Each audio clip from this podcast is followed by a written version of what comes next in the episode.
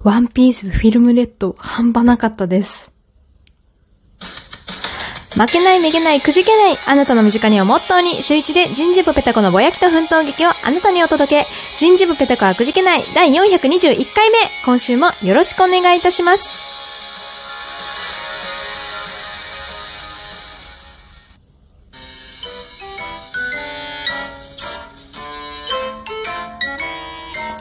はい、椎名ペタコです。よろしくお願いいたします。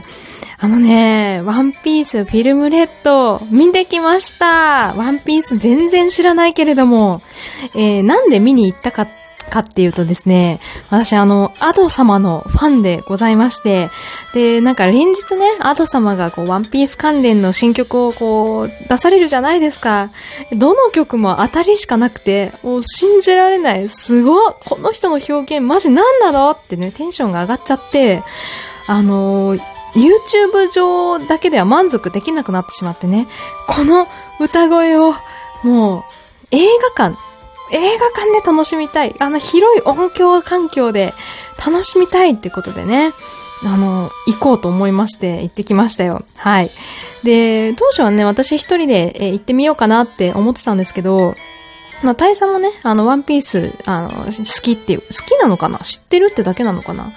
あのまあ、とりあえずでもワンピース最近なんかアニメを見てるので、大佐アマプラで、誘ったら来てくれるんじゃないかなと思って、ダメ元で誘ったら、まあいいよってことでね、えー、一緒に二人で行きましたよ。で、以前ね、お便りいただいた、あの、テルミーさんかな？テルミーさんからお便りいただいたんですけれども、それに、なんか 4DX はすごいみたいな。映画の 4DX は、ああ、よかったよって書いてあったんで、もうこれは、ね、見るしかないじゃないですか。もう大好きな歌手が歌ってるその素晴らしい音響で聞きたい。もう 4DX はいい機会だなと思って、えー、なんと二人で 4DX 行きましたよ。大佐がね、渋ってたんですけど、私が金出すから行こうよ 4DX でって言ってね、無理やり ね、行ってきました。初体験ですね、4DX。はい。あんな揺れる？あ、一応ね、あの、ワンピースの内容はね、今日喋りません。あの、いろいろ喋ったらネタバレとかしそうだったんで、えー 4DX の部分だけちょっと喋ろうと思うんですけど、いや、ほんとあれ、予想の3倍揺れたんですけど、あのー、1時の回に、あの、行ったんですよ。で、ちょっといろいろね、支度が遅れちゃって、あの、昼ご飯を食べれずに映画館入っちゃったんですけど、まあ、昼ご飯ないから、あの、なんかポップコーンとかね、なんか買って入ろうよって話して、私がポップコーンセットで、あの、大佐がね、なんだっけな、なんかあの、ピザ、ピザみたいなやつを頼んでたんですね。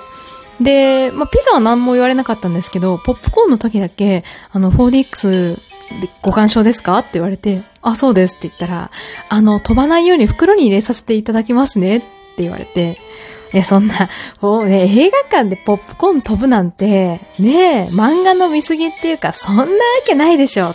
いくら 4DX で、ちょっとね、座席が揺れるからって、ポップコーンなんか飛ばないよって思いつつも、あありがとうございますって言ってね、袋に入れてもらったんですよ。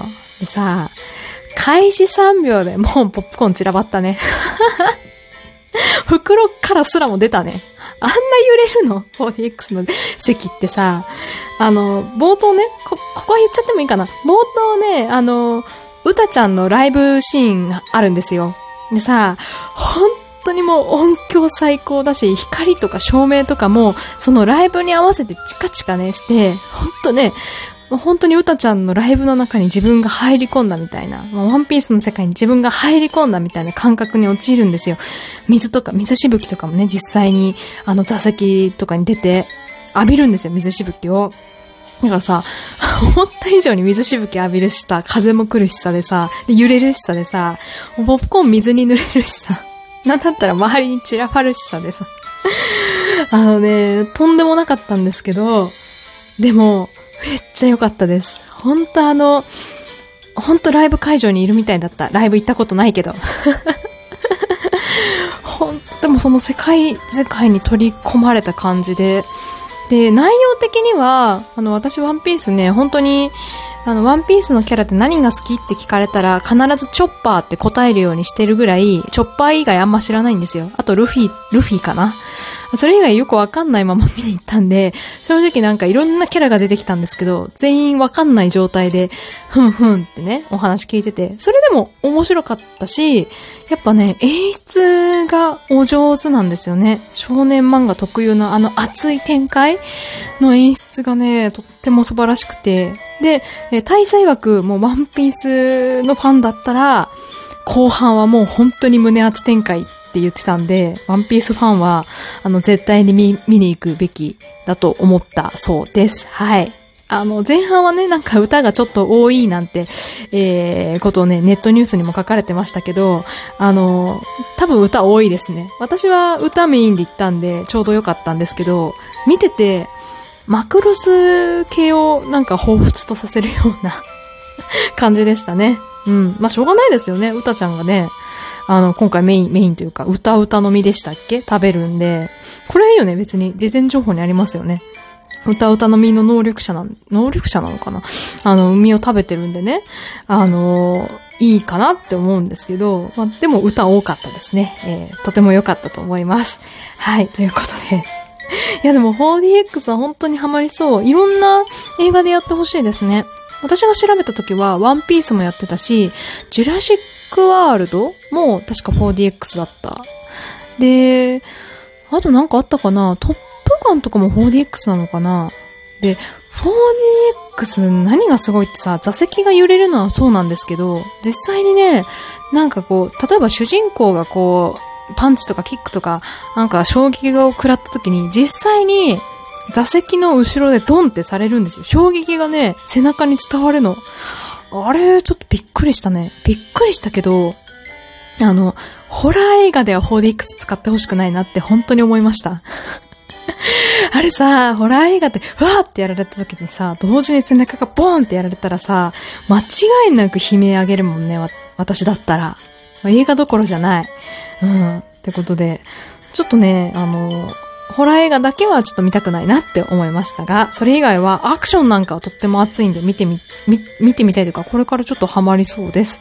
ちょっとお値段高いですけどね、一人3000円近くするんで、そこだけちょっと、うん、もう少し安くなんないかなとは思いました。ということで、えー、最近の、え、なんだ？映画事情でした。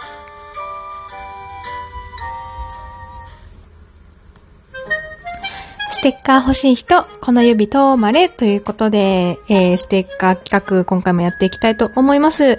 えー、今月の募集テーマは夏の理想のデート、えー、教えてくださいということで募集しております。えー、早速読んでいきましょう。ペタッコネームサンションさんからいただきました。いつもありがとうございます。えーと、7月8月の、えー、夏の理想デート考えてみました。ありがとうございます。えー、そのデートの日は雨が降っています。お、雨なんですね。なるほど。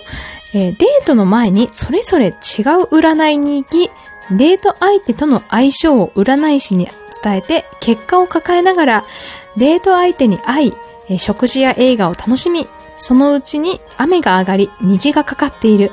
えー、その虹を背景に散歩しながら、それぞれの占い師から伝えられた相手の相性を話し合う。えー、ずっとドキドキしていられると思います。ということで、ありがとうございます。すごいロマンチックなデート。これいいですね。まさに理想ですね。ねえ、占い、もう私自身興味があるんで、あ、これちょっとおもろ、おもろいかもと思って読んでたんですけど、まずこれ、まあ、どっちにしてもドキドキできるっていうのは、あの、いい利点だと思うんですよね。あの、悪い結果が 出てもいい結果が出てもドキドキするじゃないですか。まあ、悪い結果は悪いドキドキなんですけど、うん。で、なんかでも、占いをして、一緒に占わないっていうのがここ、このミソですよね。相手はどんな結果を抱えてるんだろうって、なんかね、食事でこんなに相性がいいってなって私は思ってるし、私の結果もそうなってるけど、相手はどういう結果が出て、どういうふうに思ってるんだろうっていうね、こう、ワクワク感、ドキドキ感、こう、プレゼントを開ける前のあの、懐かしい気持ちを味わいながらデートしてね、え最後にこう、結果発表。結果発表じゃないですけど、いらんとこでボケるなっていうね。えー、なんか、店あって、あ、やっぱり相性良かったんだってなるとちょっとテンション上がりますよね、これ。虹もかかってるし。いいな、これ。あの、やってみたいなって思う反面、やべえ、悪い結果出たらどうしようっていうちょっと勇気がね、出ないんで、誰かやってみてください。ね、これでこの映画もね、4DX だったらなおのことテンション上がると思いますよ。ね、ドキドキするし、いいじゃないですか。はい。え、サンションさん自体、サンションさん自体は噛んじゃった。占いとかやられたことあるのかしらまあさ、まあ、相性占いもそうですけど、私占い、あのやったことないんで、やってみたいんですよね。なんかどうやって占うんでしょうね。手相とかがこう想像できますけど、タロット占いとかさ、カードをこう読み解いていろいろ話すらしいじゃないですか。なんかどうやって読み解いてるんだろうとかね、その万人に当てはまることを言ってるだけなのか、本当にドンピシャでね、すごい人はこう当ててくるのか、なんかその辺もね、ちょっと気になる。うん。